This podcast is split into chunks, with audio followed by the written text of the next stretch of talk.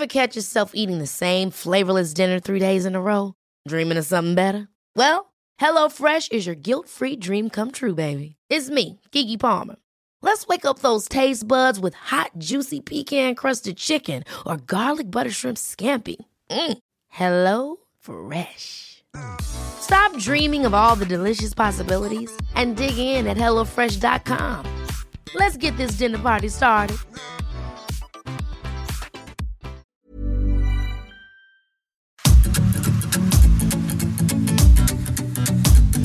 GastroLab es un lugar donde cabemos todos.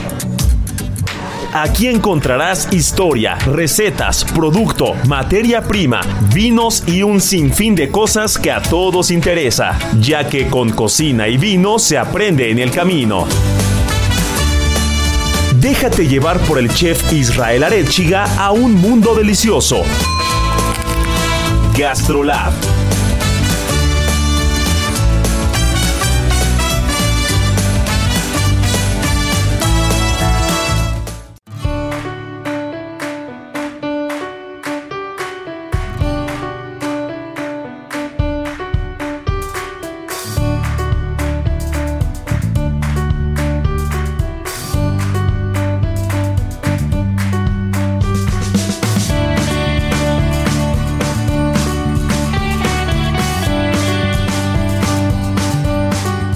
Hola amigos, ¿cómo están? Están escuchando muy bien, Gastrolab ya está aquí, ya es fin de semana, ya empezó nuestra hora consentida. Y es que mi querida Miriam Lira, editora de Gastrolab, no puede ser de otra manera si no es de buena cocina, buen producto, buen vino, buenos restaurantes, grandes lugares y muchas experiencias, porque la Ciudad de México cada vez se empieza a llenar de más y más oferta gastronómica no solamente hablando de los restaurantes, sino también de los eventos y de muchas cosas que empiezan a acontecer en diferentes lugares. Y tal fue el caso de la Chinampas en Xochimilco, en donde un chef nada más y nada menos que de las Islas Canarias, y para quien nos está escuchando y dice, ¿dónde están o qué son las Islas Canarias? Bueno, pues las Islas Canarias son parte de España, pero son unas islas que están pegadas a África están muy, muy, muy lejos de la parte continental de la península ibérica. Y el chef Borja Marrero vino a la Ciudad de México y tú y, y Gastrolab, por supuesto, mi querida Miriam Lira, estuvimos ahí para poder atestiguar lo que vinieron a hacer, que no. Hola, ¿qué tal a todos nuestros amigos de GastroLab? Pues sí, fíjense que ha estado muy movido el mundo gastronómico y como bien decías, la Ciudad de México, por supuesto, nunca se queda atrás y fue el chef eh, Borja Marrejo el que estuvo visitando esta Ciudad de México para deleitarnos con un menú junto a una cocinera tradicional muy especial, Xochimilca, que se llama Ángeles Romero, en una de las chinampas más bonitas que hay en Xochimilco para demostrarnos qué es la cocina de proximidad, qué es la cocina de kilómetro cero, por qué es importante ser sustentable. Y justo él nos platicaba, pues, cómo estando en una isla tan lejana y demás, cómo logran hacer como cada vez más sustentable, pues, la cocina, la gastronomía. Él es poseedor de una estrella verde Michelin, que como también ya lo hemos platicado en estos micrófonos, pues se les da esta distinción a todos aquellos lugares que cuentan con prácticas sostenibles muy, muy relevantes, muy importantes, no solamente a la hora de cocinar, sino al, al momento de elegir ingredientes, preservarlos, cuidar eh, eh, eh, los residuos que genera el mismo restaurante y demás, ¿no? Entonces fue muy interesante ver cómo esta fusión de, de culturas se dio pues demostrando que, que tanto al otro lado del mundo como desde las chinampas, pues están llevando a cabo procesos sostenibles muy, muy relevantes, ¿no? Algunos de ellos con técnicas muy ancestrales, como es el caso de Xochimilco y las chinampas, y otros pues que involucran muchísimo más cuidado tecnológico y demás, como es el caso de la cocina de, de Borja, ¿no?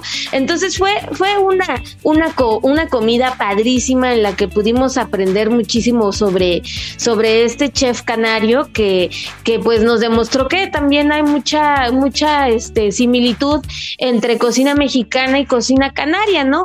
Por esta parte de, de los ingredientes, de las frutas, incluso del nopal. Entonces, pues fue muy interesante conocerlo, Isra.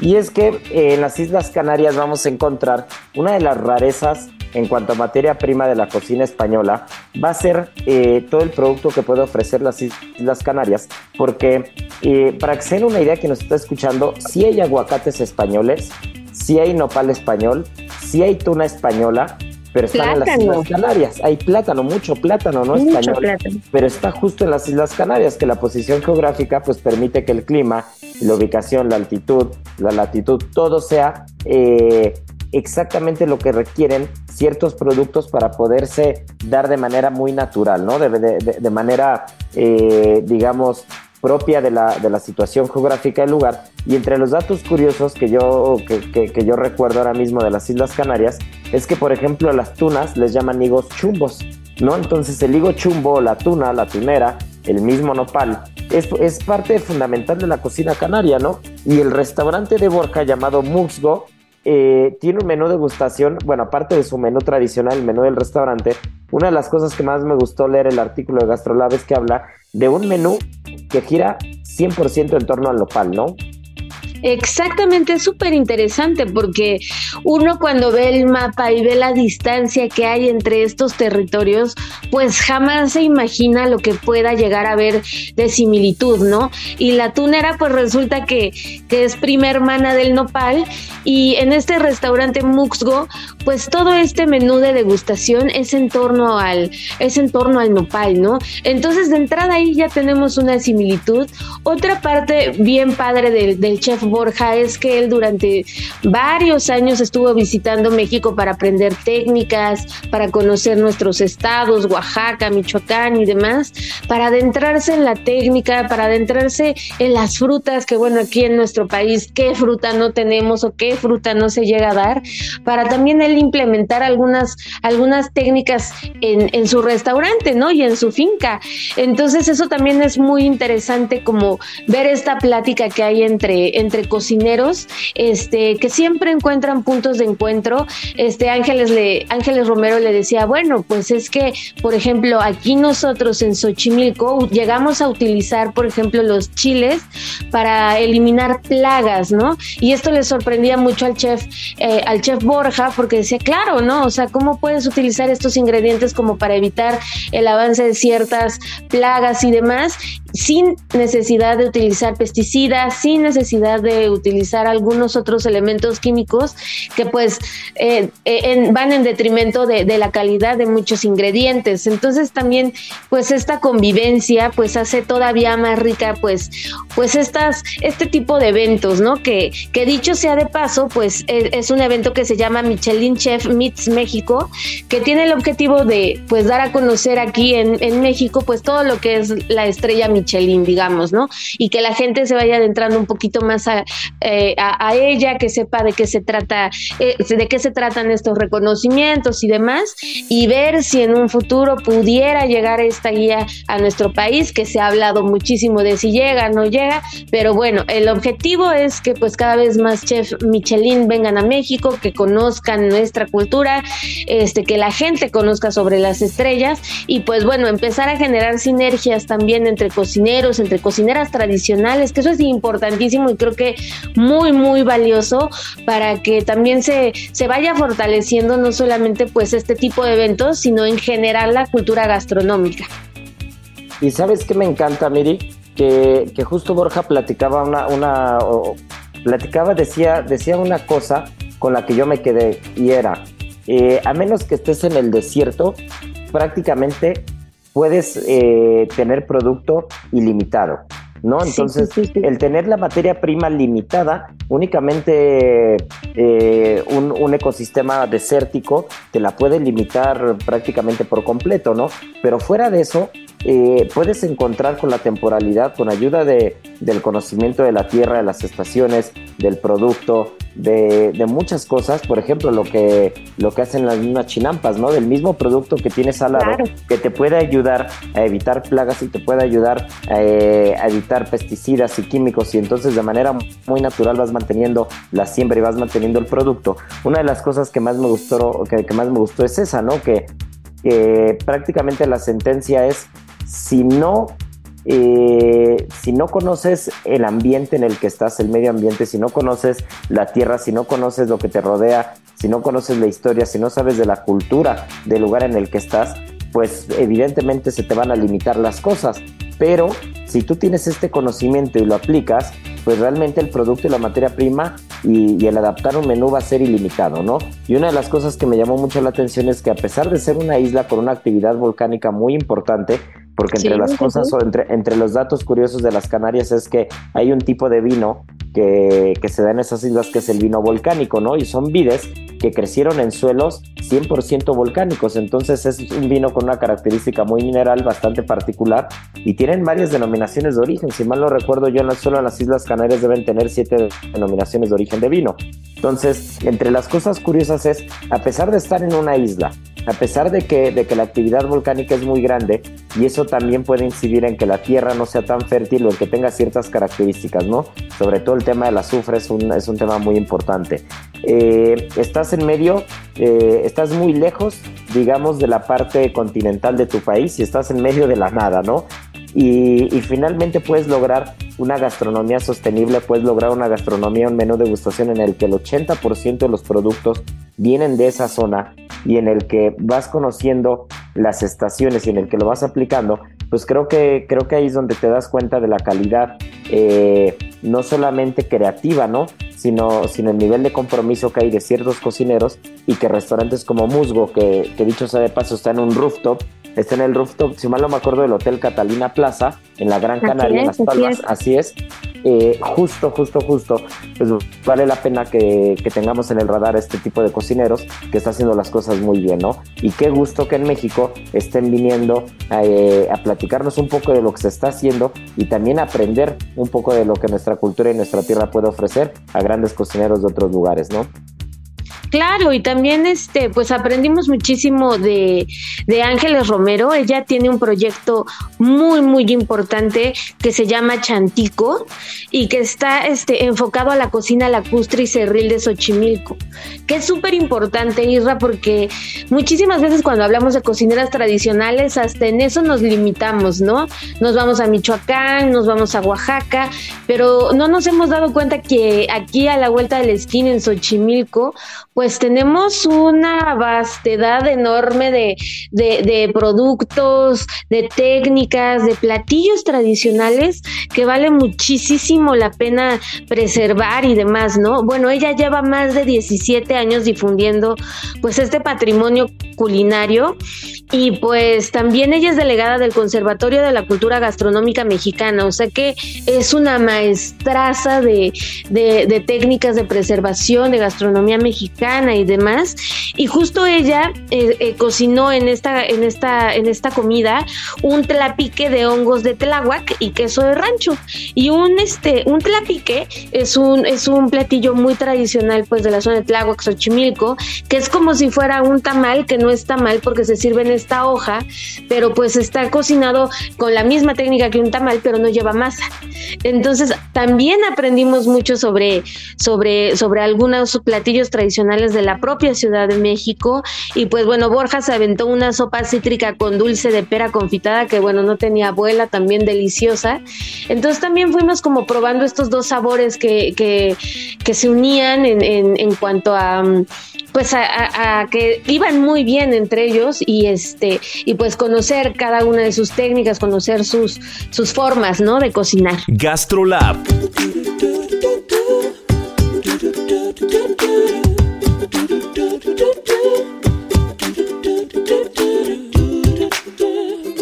Oye, Miri, y una duda. Eh, por ejemplo, para quien nos esté escuchando y quisiera poder comprar el producto de las chinampas eh, o quisiera probar la cocina de Ángeles, eh, ¿hay algún mercado cada cierto tiempo en alguna zona en particular, en Tláhuac, en Xochimilco? ¿dónde, ¿Dónde, ahora que estuviste ahí, dónde podríamos acercarnos para ver un poco lo que se está haciendo? Justamente ustedes se pueden meter a la página de Chantico y ellos no solamente venden producto, porque sí lo hay, digo, híjole, porque no se da mucho esto de la de ir y venir a la ciudad y demás, es, resulta ser un poquito más caro que lo que puedan encontrar en los mercados, pero bueno, van a obtener productos de excelentísima calidad. Y también algo padrísimo que tiene Chantico es que dan muchísimos talleres, talleres de nixtamalización, talleres de cocina, talleres de producto, entonces hay una, una gran este, oferta que, que pueden ir a ver a esta página y pues bueno, van a tener a una maestraza que es Ángeles y toda la gente que ella ha ido educando en este tema y pues seguramente van a salir felices de la vida, ¿no? Porque no todos los días este, nos ponemos a ver de dónde podemos conseguir producto de las chinampas y creo que ella es una, una, una persona muy adecuada para tenerlo en casa. Eso sí, no se desesperen, luego la gente se desespera cuando no tienes todo eh, eh, rápido, digamos como en el momento. Ahora sí que si van a hacer su despensa y demás, pues tengan ahí una semanita de colchón, vayan, vayan planeando, digamos, pero los beneficios van a ser enormes y además van a estar este, ayudando a gente de las chinampas, promoviendo productos este, de gran calidad, como les digo, y pues ayudando a toda esa gente que muchas veces pues, pues se le queda el producto, ¿no? Porque pues no, no tiene de qué manera ir y, y, venderlo en otros lados más que lo que pues puedan llegar a vender ahí en, en la cercanía. No, y aparte depende de la temporada. Yo recuerdo mucho hace, hace años que, que teníamos un acuerdo ahí con un chinampero justo, que de repente había veces que te decía, oye, tengo jitomate, pero tengo jitomate 300 kilos, ¿no? Porque de repente, de repente eh, tenían unas producciones enormes, de repente costaba un poquito de trabajo eh, por, por la naturaleza de la temporalidad, evidentemente, pero, pero no crean que quien nos está escuchando no se vaya a imaginar un proyecto pequeño de de, las chinampas que vemos en los museos, ¿no? O que vemos en un este, en una monografía o alguna cosa así. No, no, no, las chinampas son una, una extensión bastante amplia, bastante grande para quien no ha estado, y la variedad de producto que pueden encontrar es ilimitada. Es, es, una cosa increíble, de repente puedes encontrar cuatro o cinco diferentes tipos de betabeles, y tomates puedes encontrar 10 o 15 tipos diferentes, hinojo, muchas hierbas, no quelites naturalmente, pero, pero eh, creo que las chinampas tienen una, una producción bastante, bastante más grande de la que a veces podemos imaginarnos y, nada cuesta, nada cuesta de repente darnos una vuelta, sobre todo si estamos por la zona, pues para echar ojo qué es lo que hay por ahí, preguntarle a la gente de las mismas trajineras dónde, dónde están los mercados locales, dónde se venden los productos de las chinampas, porque uno se va a sorprender, se va a sorprender con la cantidad eh, de, diferentes hierbas, frutas, verduras, productos que podemos encontrar. Y oye, Miri, para, para acabar este tema, digo, ya estuvimos platicando un poco de, Borja, de Ángeles, de las chinampas, del producto, del, tema que es pues, el pan de cada día, al día de hoy, la, la sostenibilidad, sustentabilidad de las, de las cocinas del restaurante, el kilómetro cero. Pero hay algo que, yo te quiero preguntar porque yo he servido eventos durante muchos años y sé lo complicado que es. ¿Qué hay con nuestras bambalinas de estos eventos? Eh, porque ir a las chinampas y llegar a cocinar ahí no es nada fácil. ¿No? Entonces, también para que cuando hay eventos de este tipo seamos más conscientes y no lleguemos con la espada desenvainada como si estuviéramos en el fine dining de Estrella Michelin queriendo que todo sea perfecto, porque hay que sufrirlo un poco y hay que correrle un poco para poder sacar estos eventos, ¿no? Claro, eso es súper, súper interesante y es algo que sucedió en este evento. Hay que tomar en cuenta que pues fue un evento hecho en medio de las chinampas. O sea, imagínense armar una cocina profesional en medio de las chinampas. De entrada, pues no había agua corriente, o sea, como traían pues lo que iban a necesitar y demás, de entrada eso. Luego, pues estos chefs, eh, Borja, por ejemplo, incluso Ángeles, pues no están acostumbradas a servir un, pues prácticamente un banquete porque eran aproximadamente 200 personas. Entonces también eso complica muchísimo las cosas. No solamente van a servir a muchísima gente, sino en un, en un escenario pues que no es, digamos que el, el habitual. Entonces eso también pues hace que, que, que, que el servicio pues sea muy diferente a lo que van a encontrar si por ejemplo visitan Muxgo obviamente, ¿no?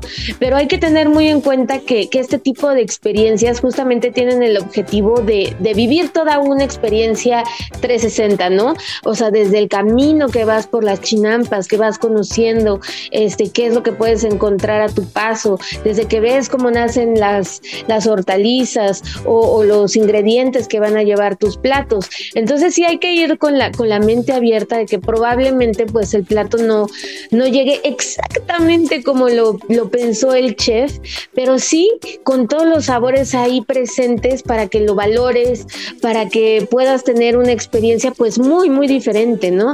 Y también tener muy en cuenta que uno no va a estos sitios este, a la típica fiesta, ¿no? Este, a tener todo a la mano, la bebida, este, música, es súper difícil. Sin embargo, llegan a hacerlos de una forma tan bonita y tan especial, hacen sentir a la gente tan tan cercana que sí se logra el objetivo de, demostrar pues la importancia que tiene un producto, la importancia que tiene la sostenibilidad en la cocina.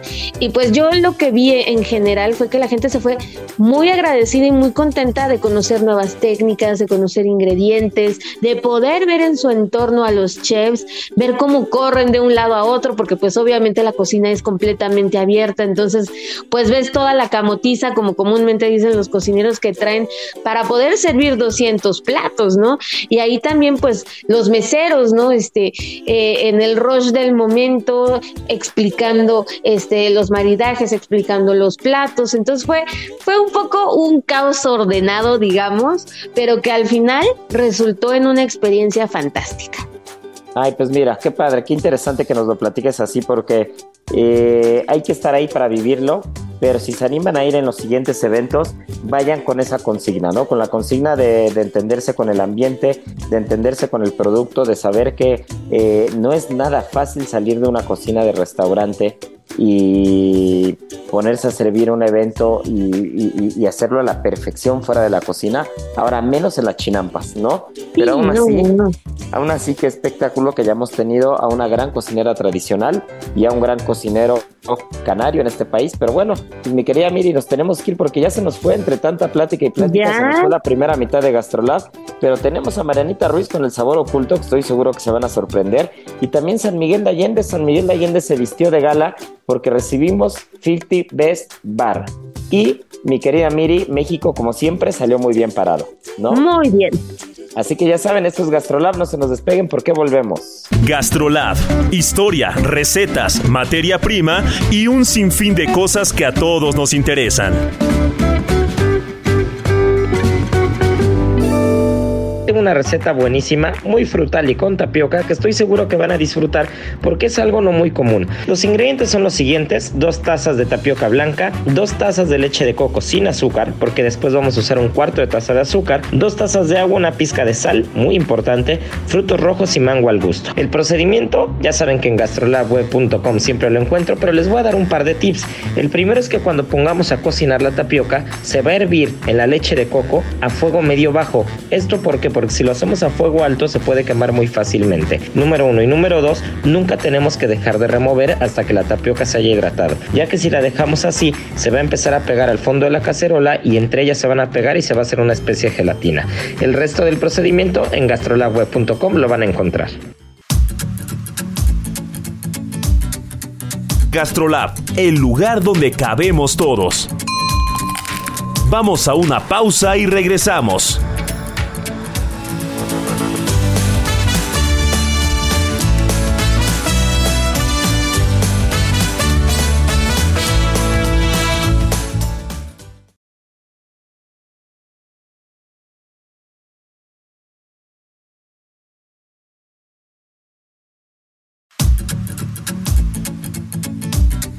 Gastrolab, el lugar donde cabemos todos. Estamos de regreso.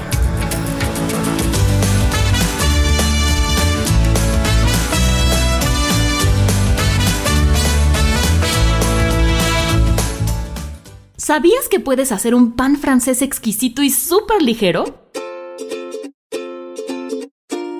Si tienes antojo de un postre pero estás cuidando tu figura, prepara un pan francés saludable Al integrar manzana a esta receta, sumas fibra y agua a tu organismo, lo que te brindará sensación de saciedad. Además, si endulzas esta preparación con monk fruit, tendrás un sabor delicioso, dulce y bajo en calorías. Aprende a preparar este delicioso pan francés de manzana en las redes sociales de GastroLab en Adicción Saludable, porque la comida rica no tiene que ser aburrida.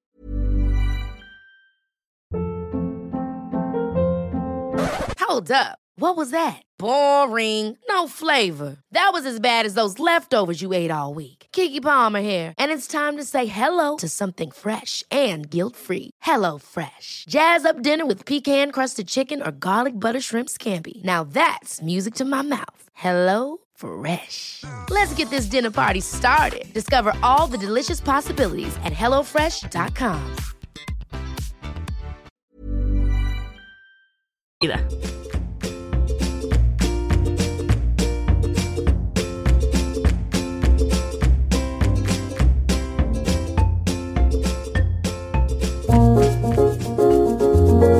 No hay amor más puro y sincero que el de un cocinero.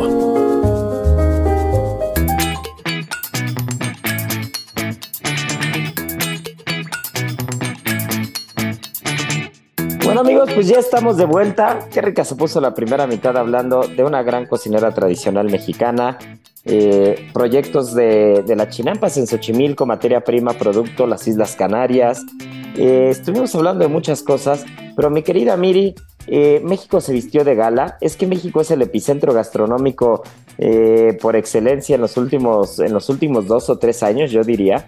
Y San Miguel de Allende se vistió de gala porque pues nada más y nada menos que recibimos la ceremonia del 50 Best Bars y un bar mexicano se coló en el segundo lugar y me huela que pronto va a estar en el primer lugar, mire. Pues sí, fíjate que estuvo muy, muy interesante. Nos lanzamos hasta San Miguel de Allende, a Guanajuato, para vivir esta edición de los 50 Best Bars 2023, que bueno, se puso de locura porque no sabes el ambientazo que traen los bartenders, qué bárbaros. En ellos sí, la, la, fiesta vive todo el tiempo, son una locura.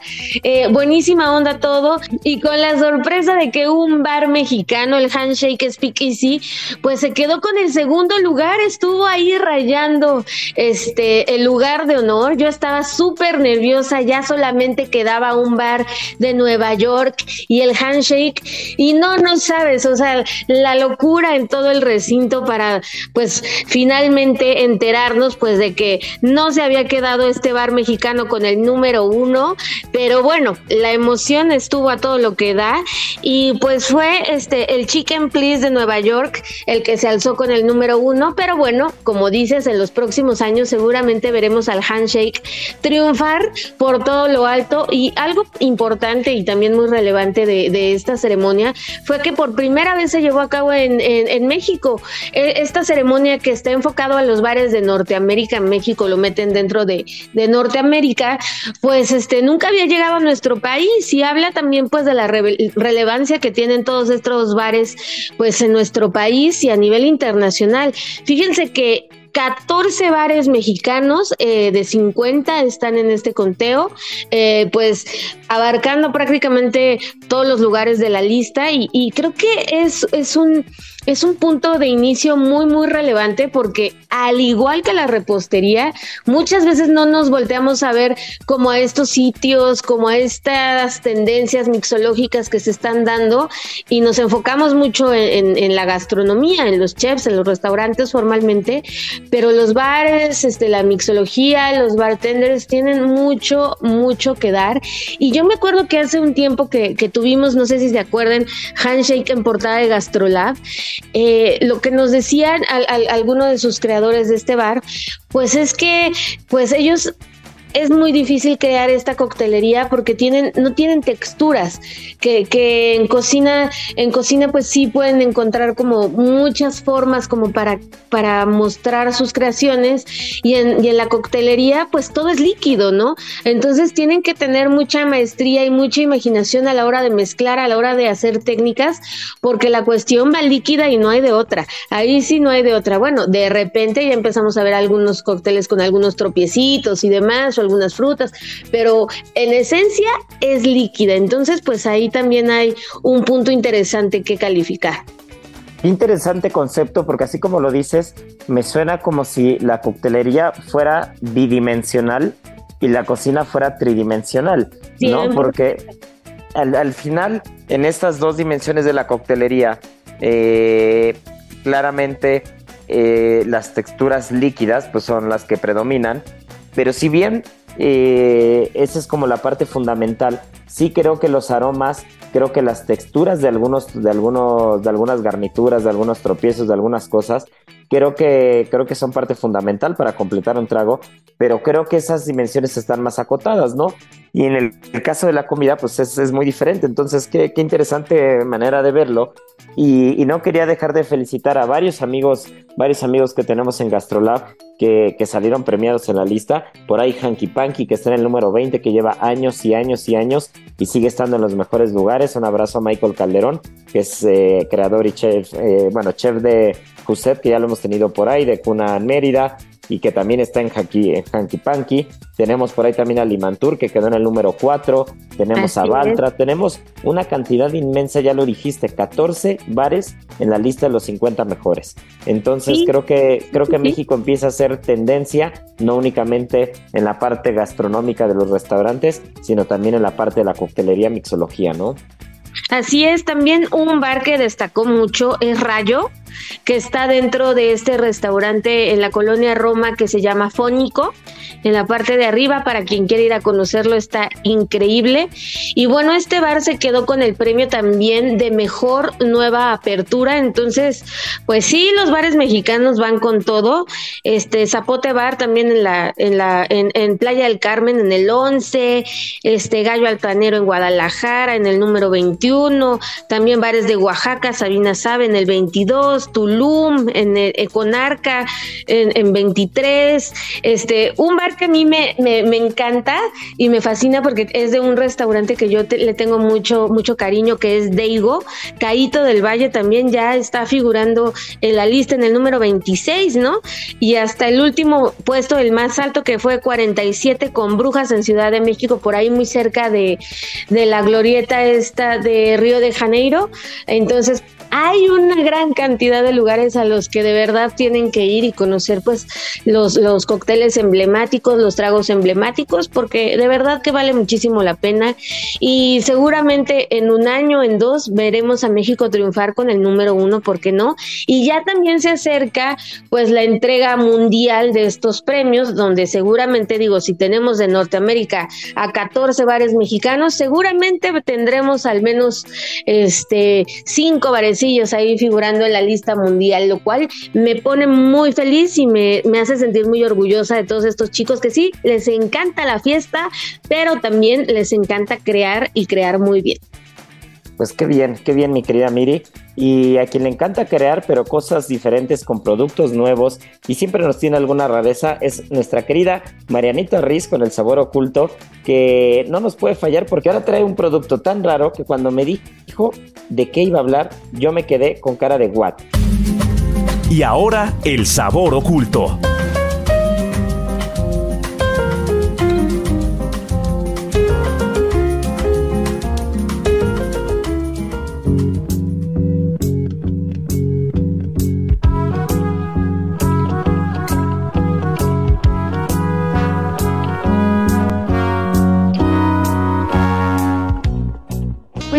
Semana me quise regresar un poco al continente americano ya que habíamos andado como muy asiáticos y ya como, les comentaba Isra, traigo la gulupa. La gulupa es hoy día una de las frutas más características de Colombia, que tiene origen en la parte sur, en la parte de Centroamérica, en la región del Amazonas. Entonces hoy también la a encontrar en, en Brasil, en Paraguay, en Argentina, por ejemplo. Y en muchos de estos países la conocen con diferentes nombres, como puede ser chulupa o curuba redonda. En otros países le llaman parcha, incluso le llaman maracuyá mora, eh, maracuyá púrpura, más bien. Eh, ¿Por qué este nombre? Porque justamente la, eh, la gulupa es como una mutación, es una transformación de, del maracuyá, solamente que eh, la parte afuera externa es color morado. Eh, una cosa como característica de esta fruta es que dependiendo del estado de maduración es eh, el color de la cáscara que va a tener.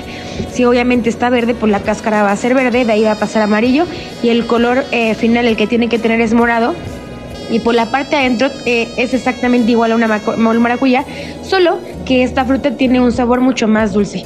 Eh, nos encontramos ante una fruta que en realidad eh, su, su, consumo, su exportación y, y su, el, el, el, saber de esta fruta es bastante bastante joven porque el desarrollo del cultivo en, como en la parte del comercio empezó en el siglo 20. Eh, hoy también ya la podemos encontrar, por ejemplo, en Australia, en Nueva Zelanda, en Hawái, en Kenia, pero es relativamente, pues, muy nuevo el, uso y el descubrimiento de, esta fruta. En México, por ejemplo, en algunas partes como de Chiapas y eh, toda la parte del sur, la conocen como pasiflorín. Eh, de hecho, las hojas también las ocupan como cuando te dicen que estás muy alterado que tomes un té de pasiflorina. Ah, bueno, pues es, es justamente de esta fruta. Eh, de esta fruta también se puede ocupar el aceite de las semillas, que lo usan para cocinar, y la flor eh, la ocupan bastante, aparte para hacer infusiones para, relajar un poco el cuerpo, también la usan en la, en la cosmetología y en la perfumería. otros beneficios de esta fruta es que el jugo de las hojas eh, te ayuda muchísimo a, reducir la presión arterial, también es antiespasmódica, es tranquilizante, te ayuda a controlar bastante la tensión. Obviamente reduce los niveles de estrés, ayuda con el insomnio, disminuye la tensión arterial, ayuda en el tratamiento de la artritis, eh, influye en los tratamientos de la piel eh, y gracias a los atributos más bien, pues como al, ser una fruta bastante ácida como la maracuyá, tiene bastantes antioxidantes. Entonces, eso siempre va a ayudar al sistema cardiovascular y también te va a ayudar a tener eh, como una limpieza intestinal o una depuración en el colon y ayuda también a mejorar las, funciones digestivas. Eh, también dicen que es muy buena para controlar eh, el colesterol, para bajarlo más que nada, y tiene un altísimo contenido de fibra. Así que si en algún punto andan por Yucatán, por Chiapas o por toda esa parte y encuentran gulupa, no duden en probarla porque aparte es deliciosa. Gastrolab. La gulupa, ¿tú habías escuchado hablar de eso? No, la verdad es que no, pero por eso me encanta el sabor oculto, porque de verdad que terminamos por conocer conceptos, ingredientes, historias y vale muchísimo la pena cada semana escuchar a Marianita, la verdad. Mira, y ya que nos decía del sabor muy parecido al maracuyá o al final un tipo de maracuyá, eh, uno de los temas que también salieron en las páginas de Gastrolab, que ya saben que todos los viernes en punto, cada semana, como relojito, cada siete días, día viernes, en la edición impresa del Heraldo de México, pues, sale Gastrolab. Y, mi querida, mire, una de las cosas que tanto me gustó leer fue de la cocina Nikkei. La cocina Nikkei, para quien nos está escuchando, ¿qué es? ¿Es japonesa? ¿Es peruana? ¿Qué es? Pues sí, fíjate que mucho ha estado de moda este término de cocina Nikkei. Bueno, más bien como que entre que está de moda es tendencia, abren muchos restaurantes y al final no terminamos por entender a qué se refiere, ¿no? Y pues quiere decir esta fusión que hubo desde hace ya algunos siglos entre Perú y Japón. Y a esta fusión, pues se le terminó llamando cocina Nikkei. Eh, sabores peruanos, sabores japoneses, que al final terminaron por hacerse uno mismo. Uno de los platos más sorprendentes que he probado en los últimos meses, justo fue en un restaurante eh, Nikkei. Si era un restaurante, era más una barra japonesa que un restaurante peruano, pero era un plato que era una anguila con una crema de guacatay esta guacatay, el, el es esta hierba peruana muy, muy aromática, que, este, que a ver si Marianita nos platica un sabor oculto más adelante mucho de ella, porque eh, se le conoce como la menta o la, la hierbabuena peruana, es muy aromática. Y este guacatay, eh, hierba totalmente sudamericana, mezclada con una técnica como el robatayaki, eh, con un producto como la anguila, era de verdad, Miri, una locura. Y yo creo que los platos de la cocina Nikkei están tomando eh, por sorpresa dos conceptos que en México funcionaron muy bien y que se, que se entendieron muy bien con el paladar local, ¿no? Con el paladar mexicano. Por un lado, los restaurantes japoneses u orientales, que en México pegaron con todo. Yo recuerdo que que alguna vez lo leía, no me acuerdo si era un artículo de Ferran Adrià o quién, quién lo platicaba, estoy casi seguro que era Ferran Adrià, que decía que a finales de los años 90, principios, principios de los años 2000, en España no había más de 10 restaurantes japoneses. Eh, a, a, ese número, en un país como España. Y en México, bueno, los restaurantes japoneses, tú puedes contarlos por colonia. O sea, tú puedes contar cientos de restaurantes japoneses eh, por, por, cada colonia, por cada delegación, en cada estado, ¿no? Y la cocina oriental en México se entendió muy bien. Eso por un lado. Y por otro lado, eh, por la, la, hermandad que tenemos gastronómicamente hablando, eh, número uno, con la cocina latinoamericana y número dos, con una cultura milenaria, al igual que la nuestra, pero con la cultura inca, con la cultura peruana. Y este este compartir de uno de los platos más tradicionales de la costa mexicana, pero el más tradicional de la, del, del Perú, que es el ceviche, ¿no? Entonces, estamos hablando que dos conceptos gastronómicos que en México gustan mucho y que funcionan muy bien, los podemos encontrar en un solo tipo de cocina, ¿no? Y esta cocina Nikkei se va a caracterizar por eso, ¿no? Se va a caracterizar por manejar producto oriental, técnica peruana o producto peruano, técnica oriental, pero son sabores muy marcados y yo de, lo, puedo decir abiertamente, creo que es uno de los tipos de cocina que más disfruto, porque no te cansas, es, es, es un abanico de posibilidades infinito teniendo dos cocinas milenarias y con tanto producto y tanto abanico de técnica. Pero bueno, querido Isra, vamos a desmenuzar un poquito la historia de la cocina Nikkei porque de verdad que es muy interesante. Resulta que en el año de 1899 desembarcaron más de 700 inmigrantes japoneses en toda la costa peruana. Eran poquitos, pero pues ahí inició todo. Y pues obviamente venían buscando pues nuevas oportunidades laborales y demás. Y en un primer momento pues encontraron su lugar de pues para poder trabajar pues en la mano de obra, ¿no? Ya saben, en esta producción de algodón que se daba mucho en esa época y pues también en el azúcar. Pero empezó a pasar el tiempo, se fueron acercando cada vez más a las ciudades y pues ya empezaron a, realizar comercio, ¿no? Y como resultado de todo este proceso pues de adaptación y demás en este que fue pues su nuevo hogar, pues Perú, pues en las casas pues empezaron a preparar platos pues que eran muy, muy autóctonos, muy japoneses, pero estaban condicionados por una cuestión que no tenían pues los productos, ¿no?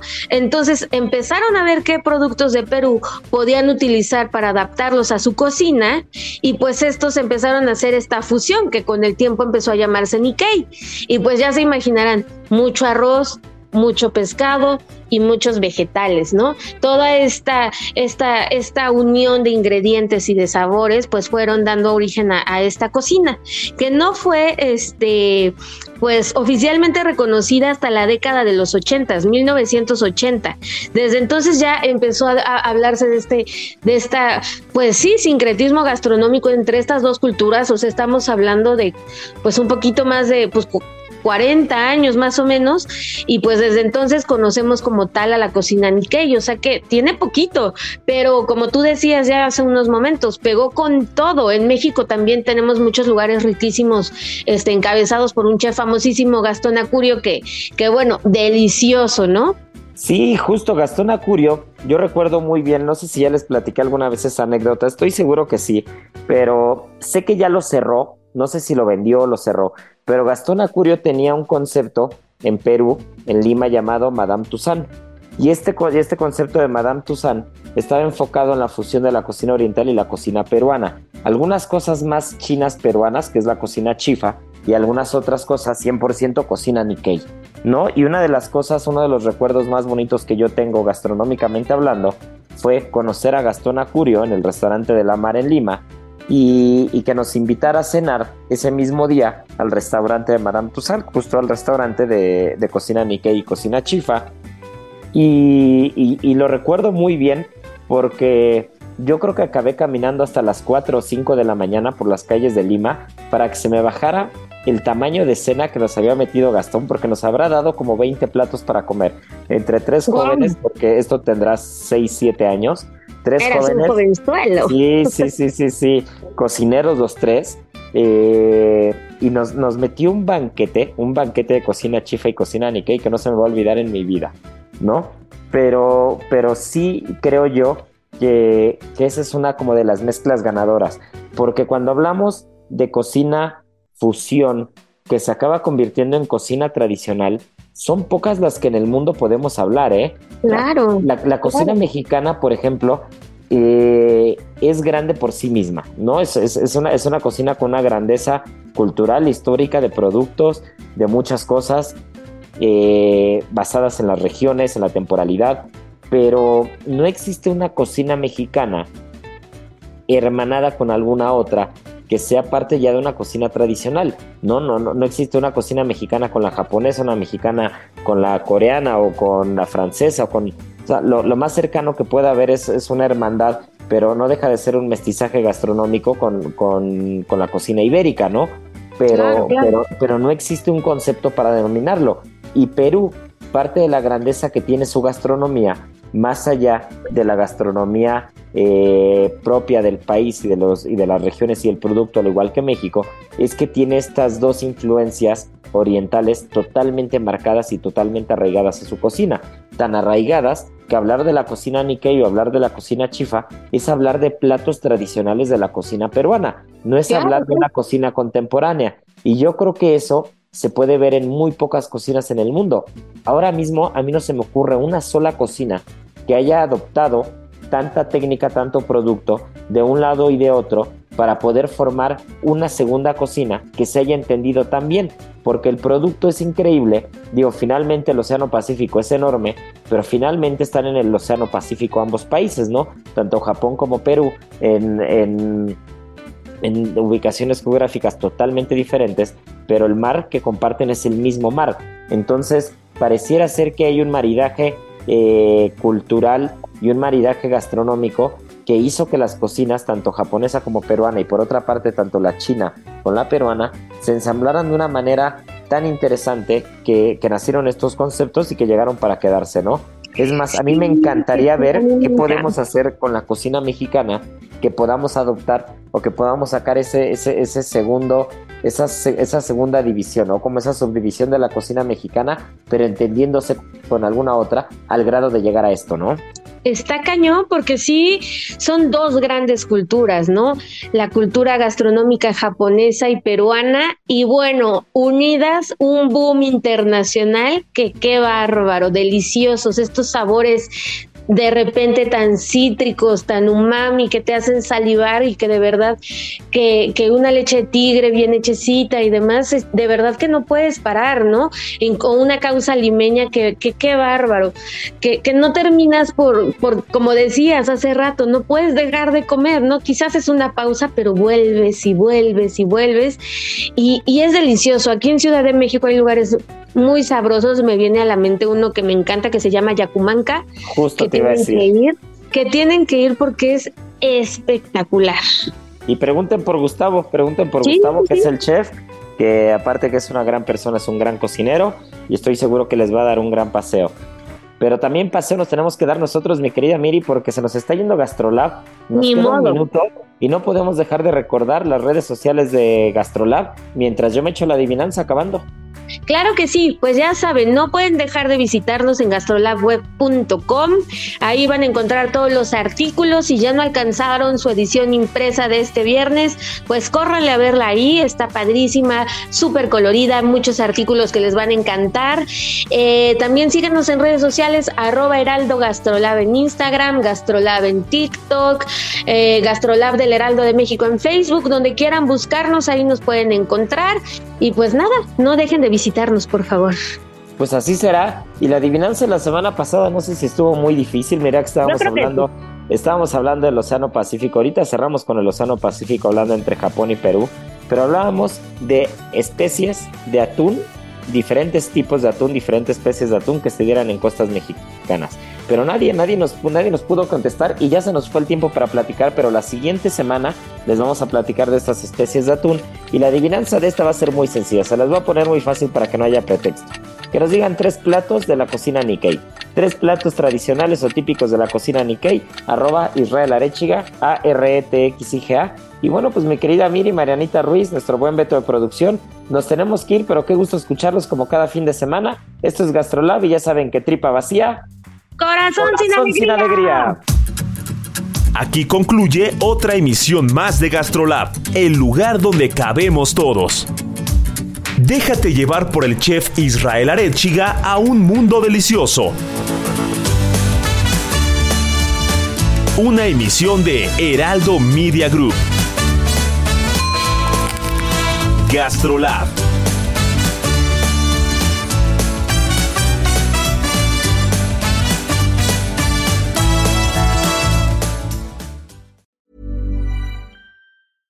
Mom deserves the best, and there's no better place to shop for Mother's Day than Whole Foods Market. They're your destination for unbeatable savings, from premium gifts to show-stopping flowers and irresistible desserts. Start by saving 33% with Prime on all body care and candles. Then get a 15-stem bunch of tulips for just $9.99 each with Prime. Round out Mom's menu with festive rosé, irresistible berry chantilly cake, and more special treats. Come celebrate Mother's Day at Whole Foods Market.